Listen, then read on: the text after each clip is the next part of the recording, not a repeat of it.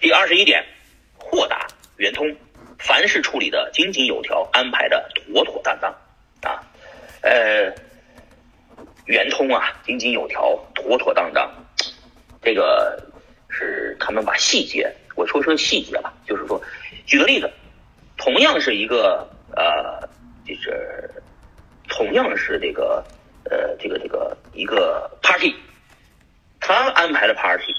从时间到地点，到我们去的出发的时间，比方说我们那次出出船出海去哪儿哪儿玩，他们的每一个细节他都给你想到位，他就像就像习惯了，他就他就讲讲形成了他的肌肉记忆了，是吧？他一个最一个简单的家庭 party 都是他时间安排的不说了，他还给你打个电话，哎，出发了没有？哦，我说出发了。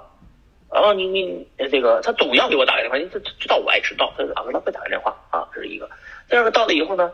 呃，这个这个在哪个地方下来停车，在哪个地方啊？告诉我在哪个地方停车是免费的，在哪个地方停车告诉我，同时还要告诉我在哪哪哪那个上岸上码头的第几号码头。其实这些东西都是按道理我找我找不着了，我问他吗？哎，不是，他都是提前，就好像预知到了我要问这个问题，就告诉我了。就是说他的想是形成的肌肉记忆，就这种这种肌肉记忆让你觉得。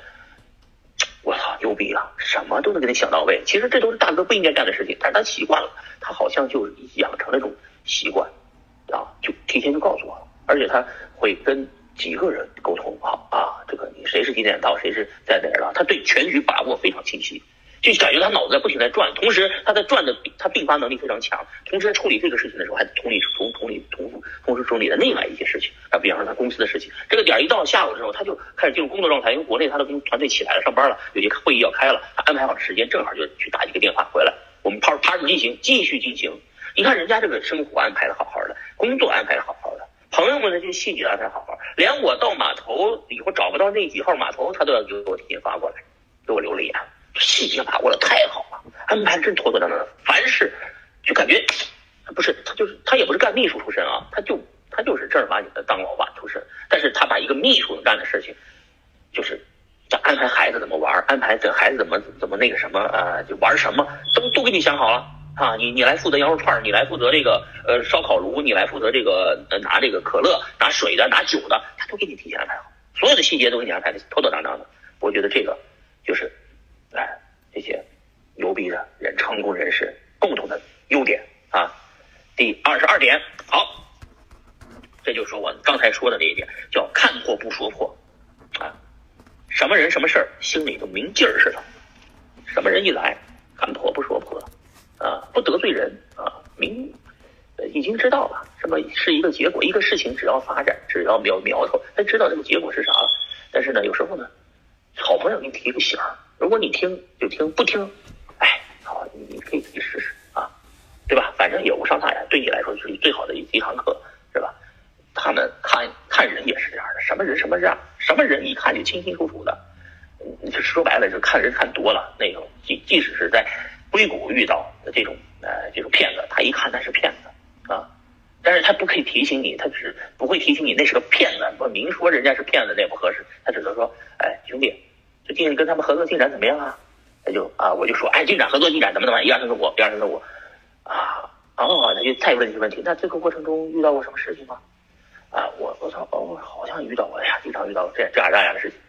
然后你就回去想他，他到底啥意思？他为什么？一想，哦，原来他是要提醒我，那是个骗子，是吧？而且他不会说这个人他曾经骗过他，曾经也怎么或者骗过他的朋友，他知道这个事儿，他也不会把这个嘴非常严。嘴非常严，人家不会把这个人的，即使这是个骗子，也不得罪这个人，知道吗？也不把这个人的劣迹斑斑拿出来说。他嘴非常严，就说只能说是我曾经听说过，好像他们有一档子什么什么事儿，但是我也不清楚。其实他就非常清楚啊，然后呢，或者说，哎，这个，呃，你慢慢就懂了，你回去自己想想吧。哈哈哈哎，对，就是。呃，当年那个当年的是行啊，不是咱们硅谷不是出现过这个各种呃什么这个这个这个这个呃，就美国美国针对中国的公司的这各种封锁嘛，是吧？呃，最后把华为打压华为打压抖音，之前还有孟晚舟事件等等等等吧。啊，这个这个事件事件的硅谷也搅出搅出天来了，包括这个当时候有人提醒我啊，说哎，这个最后最近啊，这个华就是这个这个呃少去那些就是活动。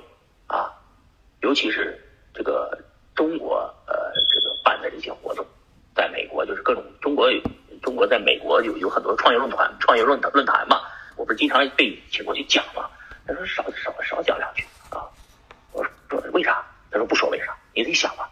后来我就真是感谢这些人，这些人就早早就提醒我说这个，哎，这个这个有有事儿。后来这事儿发生了，事儿发生就是我们著名的张张教授是吧？呃，就就出事儿了？呃，在后面这边就不提了。就是这些人说话非常有分寸，呃，非常呃有修养啊，而且呃不把任何事情给你点点头，你就自己悟去。你要是呃看破不说破，人家也就是说你佛度有缘人，我跟你说你没你没那个。悟性，人家啊，呃，这个你你们如果没有开悟啊，人家是懒得给你点的都，对吧？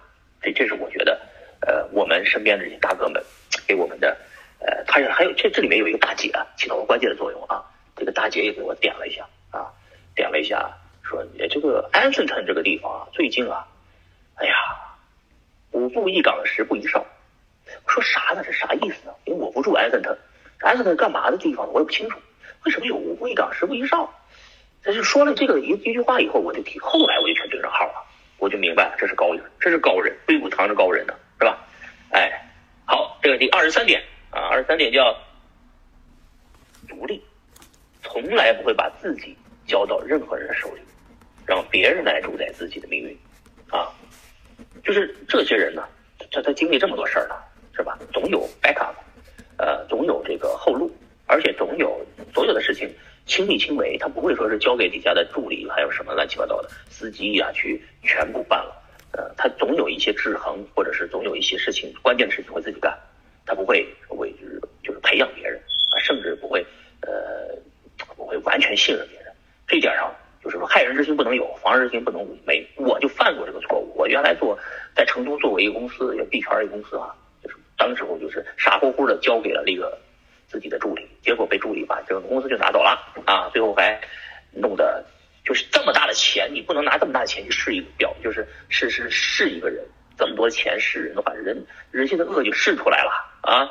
我们在硅谷也碰到一个朋友，公司也这样，他就他就是家里老爸去世了，回家呃给老爸处理事儿的时候，公司就交给了他的朋友，呃，那朋友呢就这么大这么多的钱，上亿美金啊，就就据为己有了。就把他踢出去了，呃，因为这这这哥们回来以后就怒了，怒了以后就就上刑了呗，对吧？因为你拿这么多钱是人，是你的错还是你朋友的错？你拿你朋友本来没错，但是你拿这么多钱试试得试一试他，他就犯错了呗，对吧？失去你这一个朋友，又不是失去整个天下，他拿到了一笔钱啊，所以就把你踢了，很正常。所以说，这这个城府深的人是不会犯我们这种错误的，是吧？我都是犯过这种错误的，人家这种城府深的人不犯这种错误，他不会把所有的。东西一把交给另外一个人，或者把所有财权都交出去，或者把自己都交出去，他所有的事情能自己干的都自己干，重要的事情都都自己干，能就是财权不不给人啊啊！而且，币圈到现在为止，就唯一的好处就是你的钱不用交给什么专业人士，这个行业没有专业人士，你就专业人士，谁有经验啊？狗狗币这么涨，你说华尔街那些人不是各个基金经理都被打脸了吗？是吧？币圈那些投资机构的那些经理，个个不被打脸了吗？谁不被打脸了？都被打脸了，对吧？你交给别人，别人也不不一定拿着你的钱去投资这个狗狗币，是吧？但是你自己投资了狗狗币，你不是就是自己判断自己挣钱，自己自己拿着自己的资料，自己拿着自己的币，是吧？哎，你独立投资，独立判断，永远不想指望把这个东西交给别人啊！这是你要做的一个呃最起码的啊一个保护，你不要把自己东西交出去，交出去没什么好事好吧？独立。第二十四点，有一眼望穿那些人小心思的能力，也有一语不发的修养啊。这个话和上面那句话差不多啊，就是看破不说破嘛，啊。那个有时候一些人呃，就是说白了，那个借了钱不还，呃，然后编了一堆理由，你就在那电话上听嘛，你听他编的这个理由。今天编这个，明天编那个，都是编的啊！但是就是不想还，说白不想还是真实的。但你不用说服他，因为这朋友嘛，还得还得保持这种关系。你说破了，那说破了以后他不接电话了，对吧？你咱咱就是不一语不发，就是知道自己每次打打电话聊聊这个天儿，让朋友呢再给你上上课，告诉你以后借钱呢你傻逼，也别别别别别乱借了，是吧？呃，反。正就是说，通过这个，你的朋友给你上这一课，你起码会冒更大的风险，因为他只借你几十万，你后面那借几百万的就骗你一百万的人就骗不到了嘛，因为你朋友毕竟还是朋友，借给了朋友也不会损失啥，是吧？就当就当自己人内部循环了，是吧？内循环了，这不就内循环吗？是吧？你要是借给被外人骗几百万，那你不是傻傻子呵呵的一样被骗？所以说，你朋友给你上课。呃，就说呃，为什么不还一二三四五？为什么现在没钱一二三四五？公司现在进入什么进度一二三四五？啊，家里又出什么事儿一二三四五？你就听啊，知道听啊，你都看破了，但是不说破，知道他什么原因？有钱他也不还，他知道你呃就就就是不想还，最最这钱在他手上他还能赚一段时间是吧？啊，那你就看破说破嘛，你别给他非得要点破，把他脸撕破了，那那那没什么好事是吧？而且他还给你上了一课，让你以后在更大的坑上面，个小坑你跳一跳，它对你来说是一个很大的帮助，是吧？起码让你避过那个大坑。然后我经常跟我这个朋友开玩笑，说幸亏我在你这上过呃上上过一当，我就不会再上大当了。然后俩人哈哈一笑，因为发小嘛，可以随便开玩笑，是吧？呃，也就也就觉得，哎，是确实是，以后这个别自己装逼，觉得自己是个投资人，一投一个一投一个准儿，绝绝对一投一投就是个坑啊，绝对跳坑啊。这么多来湾区，每年来湾区这么多全世界的富豪们，有几个从这里湾区跑出来挣到钱的？都没挣到钱。我告诉你们吧，只要在湾区，百分之九十九的项目全失败，出来就几个独角兽，独角兽还不一定上市，把你套住，是吧？你你这是这个没有几把刷子在湾区你活不下来。我都湾区这么长时间了，确实下不了手，投不了资，呃，只能是关注一下湾区的，就是这种这种 B 圈项目，是吧？B 圈项目相对来说。低成本，然后还有认知差。所谓认知差，就是我在这边拿到便宜的项目啊，过几年这个项目火了，中国我们再做做推广，完了，啊，就是搬运是吧？搬运搬运，就像李彦宏啊，百度搬运了谷谷歌是吧？淘宝这个马云搬运了这个这边的这个叫叫易贝是吧？搬运，真是搬运啊，反正就这么回事啊。好，哎，这个说回来这个点就是说。就是你有意味见万穿他的小心思能力，但是你也可以不一语不发，得有这个修养啊！我再喝口水，好，嗯，我今天早上看到这篇文章的时候，我就觉得哇靠，嗯，你要一定要这个讲一讲，很有收获。好，第二十五点，有实力、有能力，没有好为人师这一习惯。有实力有能力，但是没有好为人师的这一习惯。唉，我是真是，你看我就是个傻逼。我现在在给大家讲课，知道吧？我就觉得自己这个学习的最好的、最高的境界就是好为人师嘛。因为以前别人给我讲过啊，王教授给我讲过，说学习的几个阶段，第一阶段叫呃叫叫温故而知新，可以为师也啊。要要经常的复习啊，要要就像我现在也在复习嘛，是吧？啊，经常复习啊，这是第一阶段。第二阶段就是说，三人行必有我师啊，三人行必有我师，三个人里面必有我的老师，一定要向每一个人学习啊，每一个人学习，总有一个人他有一定有优点比你比你多。学习的最高境界是什么呢？最高的境界就是好为人师。你给别人讲一遍，这些东西就变成自己的了。就像我现在这样，哎，给大家讲讲一下。讲完了以后还录成课程，啊，就是然后这个东西录成课程以后，将来我的孩子、我的孙子们长大了以后，愿意听，哎，一搜，哎，这个东西一听，不是有现成的吗？是吧？我都老了，我也讲不动了，但是我年轻的时候讲东西还能听到，所以我就就好为人师嘛。但是这句话里面讲了一句，有实力、有能力，但是人家这种城府深的人是没有好为人师的这一习惯的。这个习惯其实特别不好，就是特别爱说教别人，就本来是好为人师，但是最后变成说教别人。你自己想学习了，但是有总有人不爱听的，有人比你段位更高的，人家是不喜能能讲能说，但是不讲不说，闭嘴啊！就是就说白了，祸从口出啊！这是中国人中国的城府最深的人才能达到这一境界，我达不到啊！我现在还是好为人师的状态，因为我自己还是一张白纸，我还在往里面填空呢，我还在往上面描描画画呢，我自己还觉得没学够呢，是吧？但是人家五十岁的时候，人人家不这么想，人家已经过来人了，人家什么都看明白了。什么都看啊！因为我其实我我我我爸也这种状态，现在也是什么都不说啊啊！好吧好吧，行行行，啊好好，OK OK，嗯，呃，其实哎，这这点上把我点起来。就是其实我就今天上午看到这句话的时候，我操！我说我也有实力，我也有能力，但是我有个毛病，就是好为人师，而且这个营养师有习惯，爱给人说教。说教给自己年纪小的人，他们都不爱听；说这个年纪自己大的人更不爱听。给自己的同龄人讲，他妈的，人家也不爱听。所以各位如果有我这个毛病的时候，适当改改，不要跟所有人都这样说，别养成习惯，是吧？他让你说，你想想，他坚持让你说，好，你再说。别他妈的，人家没让你说，你就好人事，给人劈头盖脸说一顿，没意思。起码我我是开房间大是自愿来的，自愿自愿来的人起码还愿意听，愿意听我就说一说嘛，是吧？嗯，哎，这个，所以这点就切，就就就算你到了那个五十来岁，你也别倚老卖老，别见人就这么说啊，就就见人就说教别人，千万别这么弄，说说多了别人就耳朵起茧子了，不爱听你的，不愿意跟你听，那什么了，要学会倾听，而不是学会说，祸从口出就是这句话的意思，好吧？第二十六点。识大体，懂大局，有大智大勇啊！识大体，懂大局，有大智大勇啊！就是所谓识大体，懂大局啊，而且还得有大智大勇。其实表现在这些人在处理一些事情的上的一个世界观和价值观。他的世界观就是他去的国家真的多，读的历史史也非常多。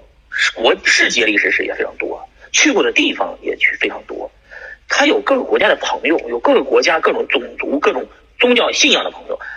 他在处理一些事情的时候，他就能站在一个相对来说世界观比较大的人的角度上，他有大的局面，有大的格局，所以他处理一些事情的时候，他就用他的人生经验啊，在处理的时候他就会恰到好处，而不是说那些说白了只有井底之蛙，才觉得自己牛逼，他说天就那么大，是吧？所以就得听他的，就得就得就就得听他的，而且嗓嗓门很大，井底之蛙嘛，嗓门很大，哇哇的，是吧？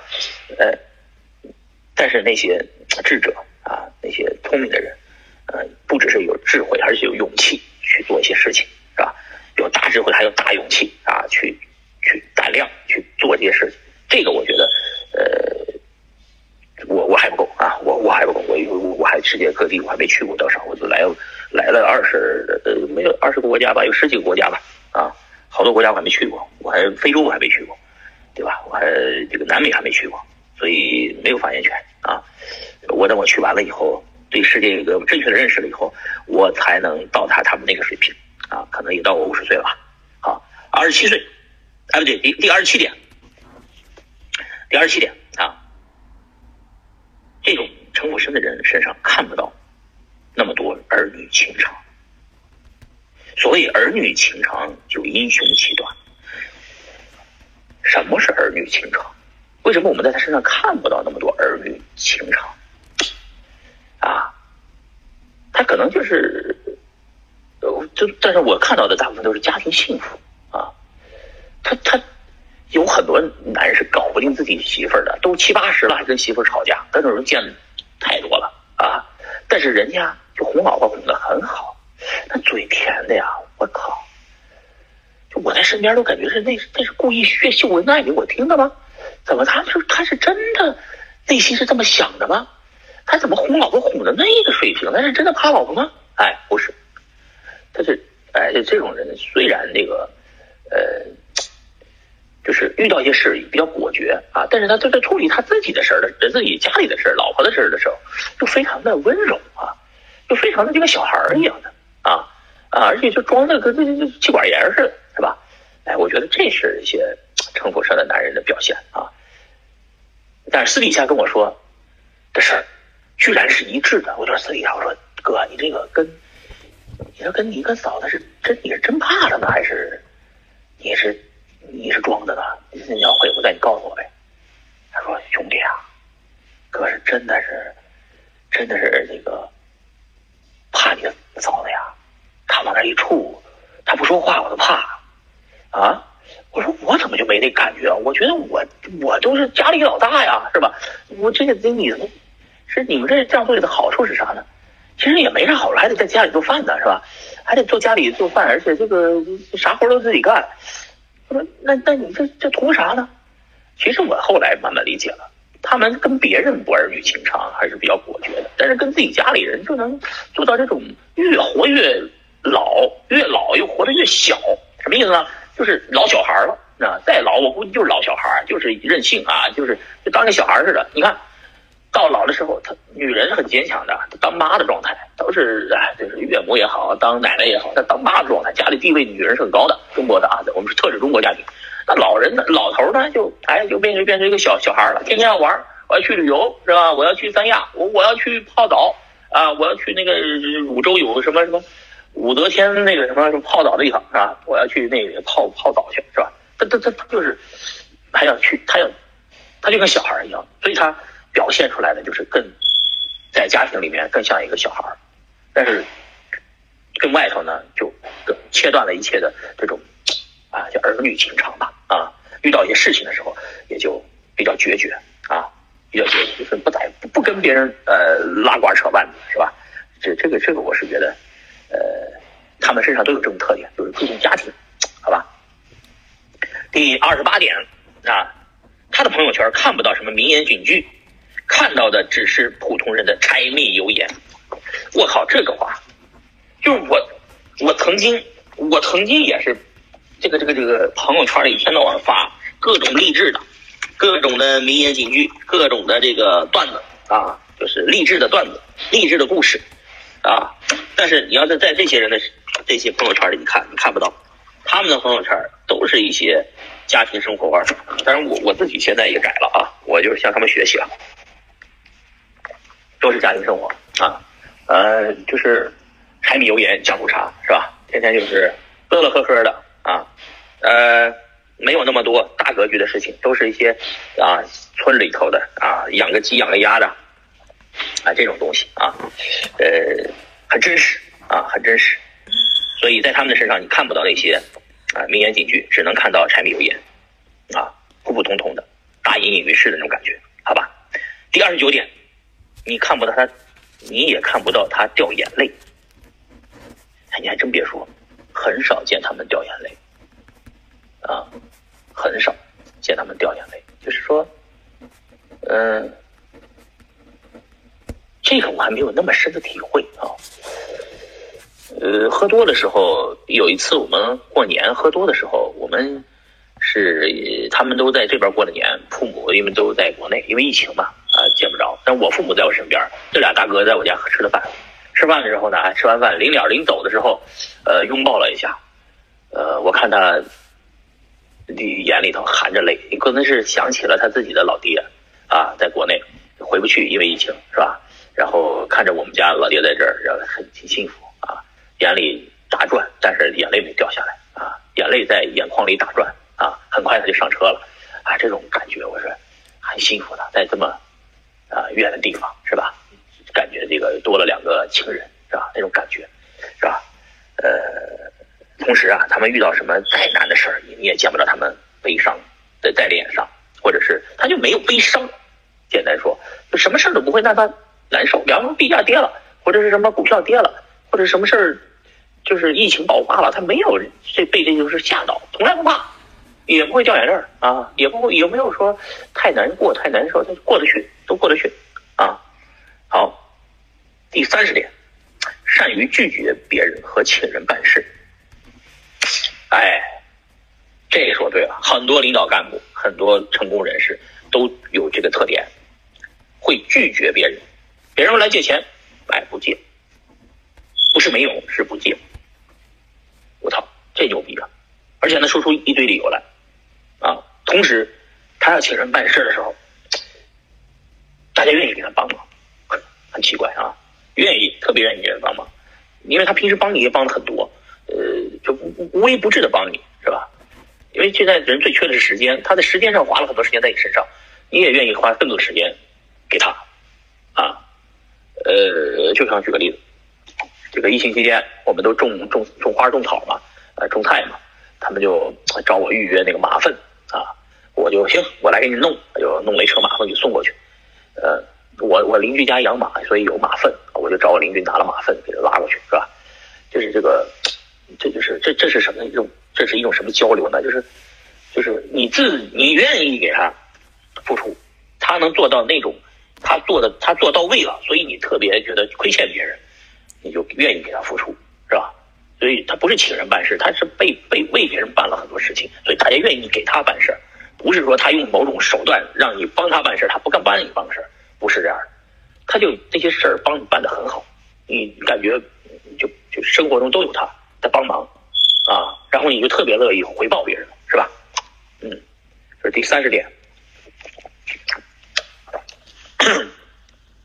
就是。这个这前面的三十点，我们总结一下啊，就城府深到一定程度的人，呃，可能是善善若水，但是也有可能是心狠手辣、狼心狗肺。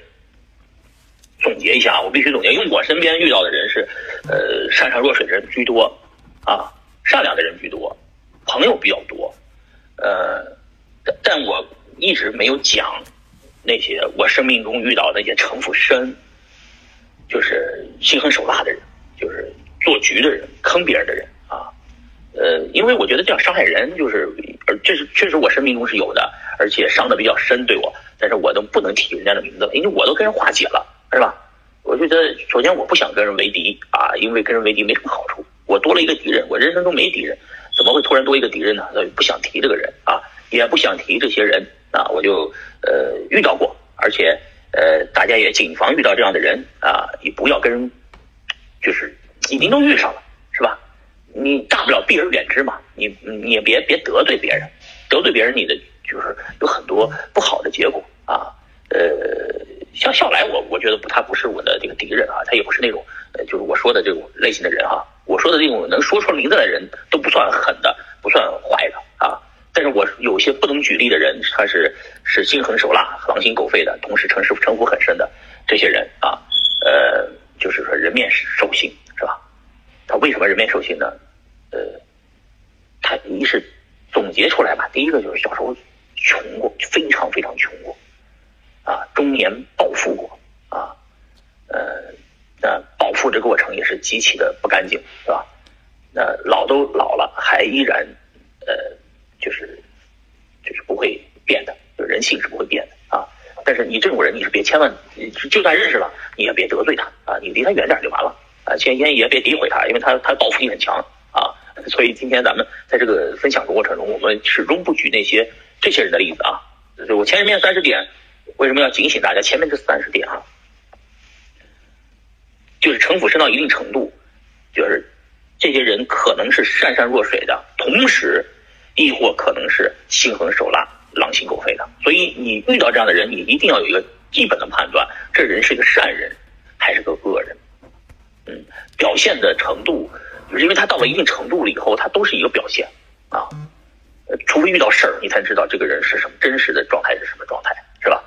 呃，千万要小心，千万要小心。我我生命中什么人都遇过，但是呢，我主要遇到的是啊，就是善善若水的。来找我的那些呢，呃，有些是心心狠手辣的那种人，但是人生不多，一两个这样的人是遇到过的，确实不多啊，所以我也没有，呃，就是也没法给大家举这几个人的例子啊，只能说是，也不能点人家的名字，是吧？一是怕报复，呃，怕那个说多了，他们有报复性很强，他不知道用什么方式报复我，所以说我就不说了啊。你们也应当生命中遇到过，但是你们要千万小心这种人，就是那些。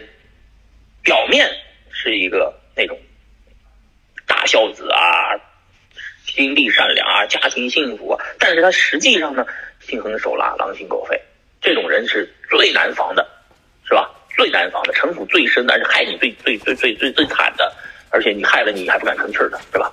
所以说这种人你千万小心，因为世界上有恶人存在，千万要小心城府深的人啊。我们我前面举的例子都是好像讲的都是始终好例子啊，始终没有讲坏例子。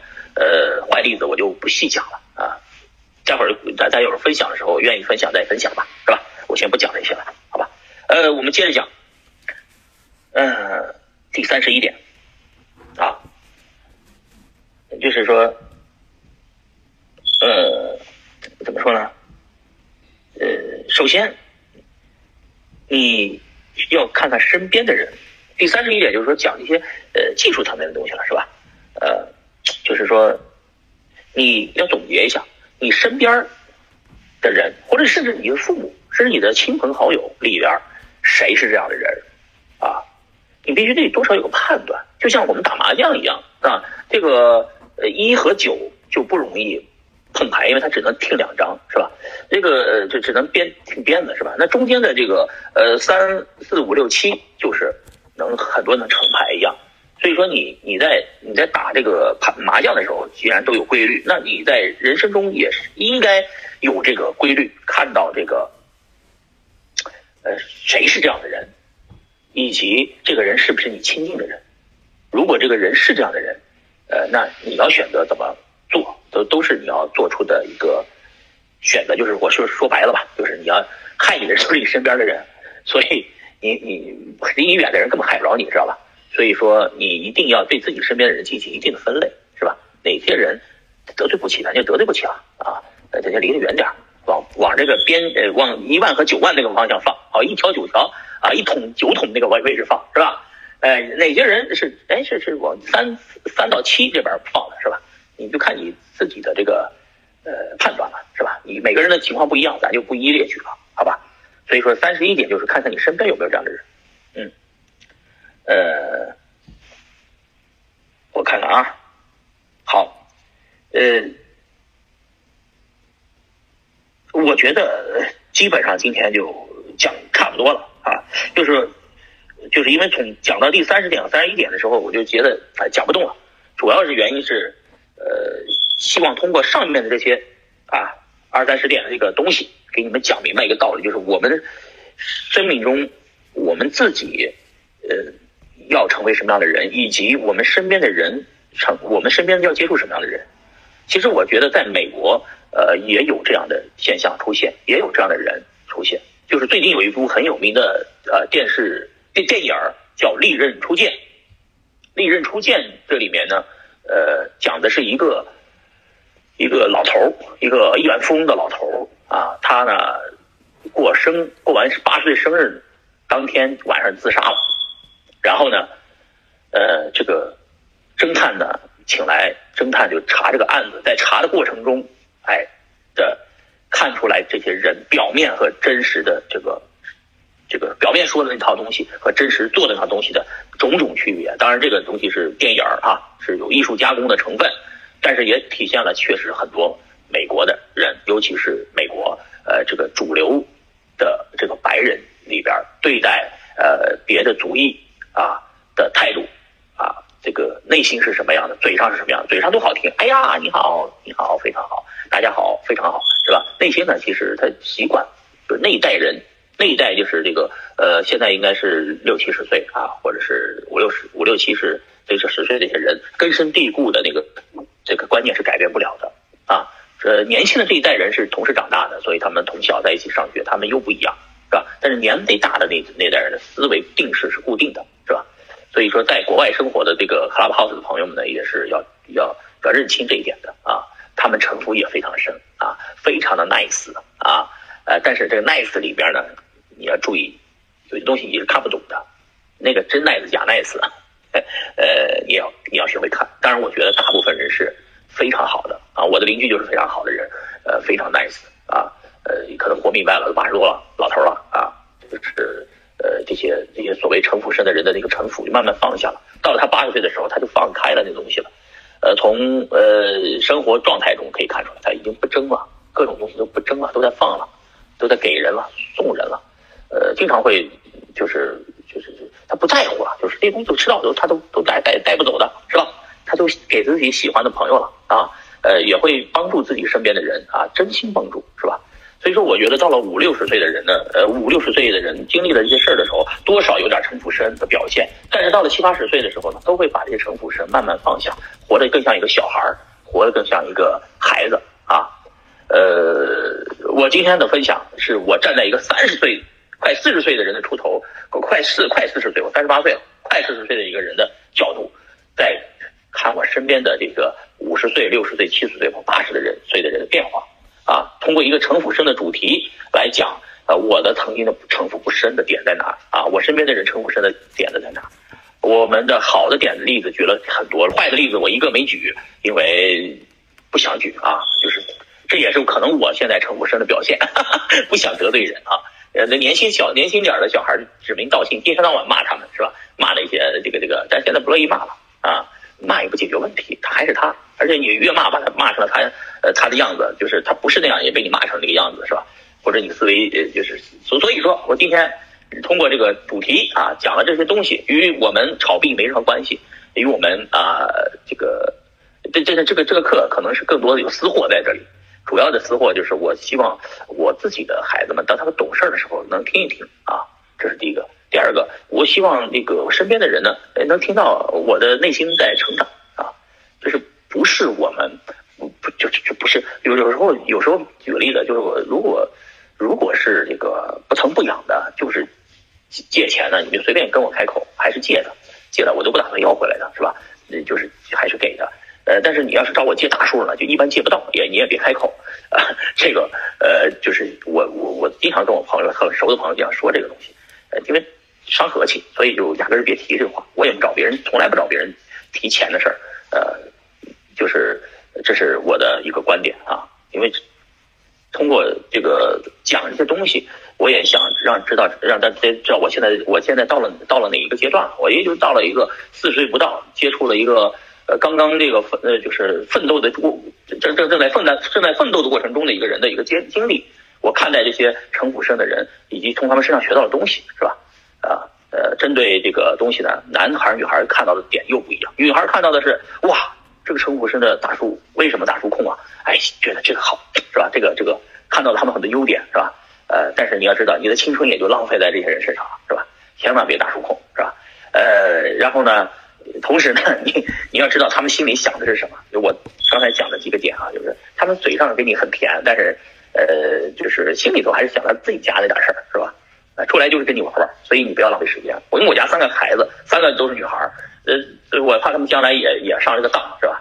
所以呢，也想提醒身边的人啊，就是大家都是这个，如果是我妹，是吧？我一样会劝她，这个称呼深的人的缺点优点，我都会讲一遍，讲一遍以后，告诉她千万远离啊，什么大叔控扯淡，是吧？还是找一个自己同龄人啊，或者是这个什么的，情投意合的，是吧？别被那个骗了，大叔很容易骗人的，是吧？啊，好，总总结一句话吧。啊，希望通过今天的聊天让大家认知到，呃，这个我们的这些大叔们呐，啊，呃，这个就在你的身边，啊，每一个人身边都有几个大叔，是吧？呃，呃，大部分的人你要看到他人心善向善的一面，啊，尽量发掘他人心向善的一面，啊，尽量远离那些，呃，就是。啊，这个这个这个这个不好的那一面吧，好吧，希望大家在这里能交流学习，好吧，行，好的，交聊完了，嗯。